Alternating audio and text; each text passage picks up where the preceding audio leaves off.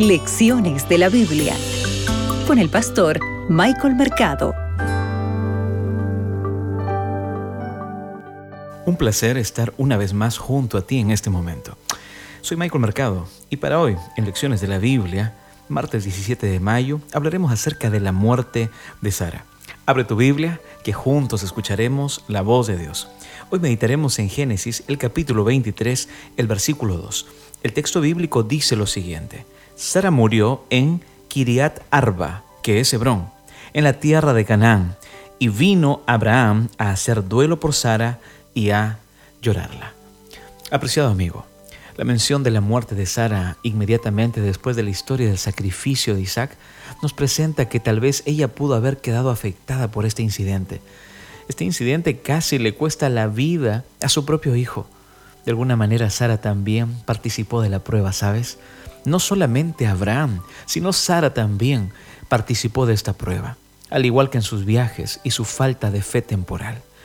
¿Cuántas veces también tenemos que participar de las pruebas que le toca acontecer o le toca vivir a nuestros propios cónyuges.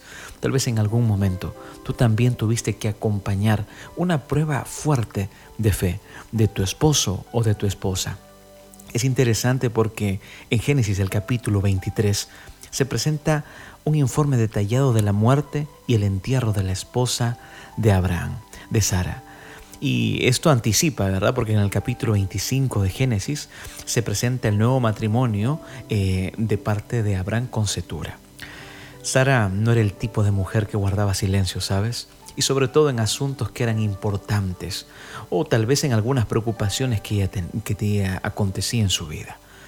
La ausencia que ella presenta y su silencio e incluso el momento de su muerte después de ese dramático evento dice más sobre la relevancia de Sara para los eventos que su presencia física. Sara es la única mujer en el Antiguo Testamento de la que se menciona el número de sus años, lo que nos muestra su centralidad en toda esta historia. Recuerda, la focalización en la compra del lugar de la sepultura de Sara, más que en su muerte, enfatiza la conexión con la tierra prometida. Acá hay algo importante que tenemos que tener en cuenta. Cuando Génesis 23.2 presenta que ella murió en la tierra de Canaán, está haciendo una vinculación de la muerte de Sara con la promesa divina de la tierra. Sara es la primera de la familia de Abraham y ella murió y fue enterrada en la tierra prometida. Recuerda, Dios cumple sus promesas. Porque esto es importante para comprender para qué lo utilizó el Señor. Todo lo que Dios hace, Él lo hace por amor, por misericordia. ¿Te parece si oramos? Gracias Señor por tu palabra.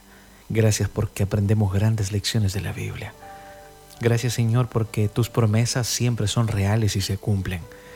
Tal como lo hiciste con Abraham y con Sara, Señor. Queremos que tú también puedas dirigir nuestra vida y que nosotros podamos confiar plenamente en tu palabra. Oramos Señor, en el nombre de Jesús. Amén. Acabas de escuchar Lecciones de la Biblia con el pastor Michael Mercado.